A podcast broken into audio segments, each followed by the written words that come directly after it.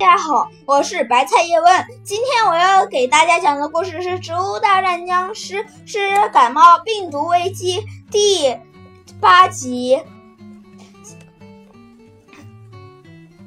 海鸥僵尸对僵尸博士说：“僵尸博士，为什么小鬼僵尸会是我的上级呢？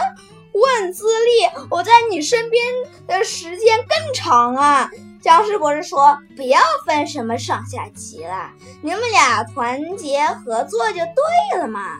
可是，别说了，反正这事就这么定了。那个小鬼僵尸没事就趴在我肩膀上拔头发，要是不让他当上级，他怎么肯走呢？”僵尸博士等海鸥僵尸走后自言自语：“他他他们说，僵尸博士说完后，他们已经到达。”海鸥僵尸和小鬼僵尸已经到达了植物镇。植物镇上面有块牌子，上面写着“植物镇欢迎您”。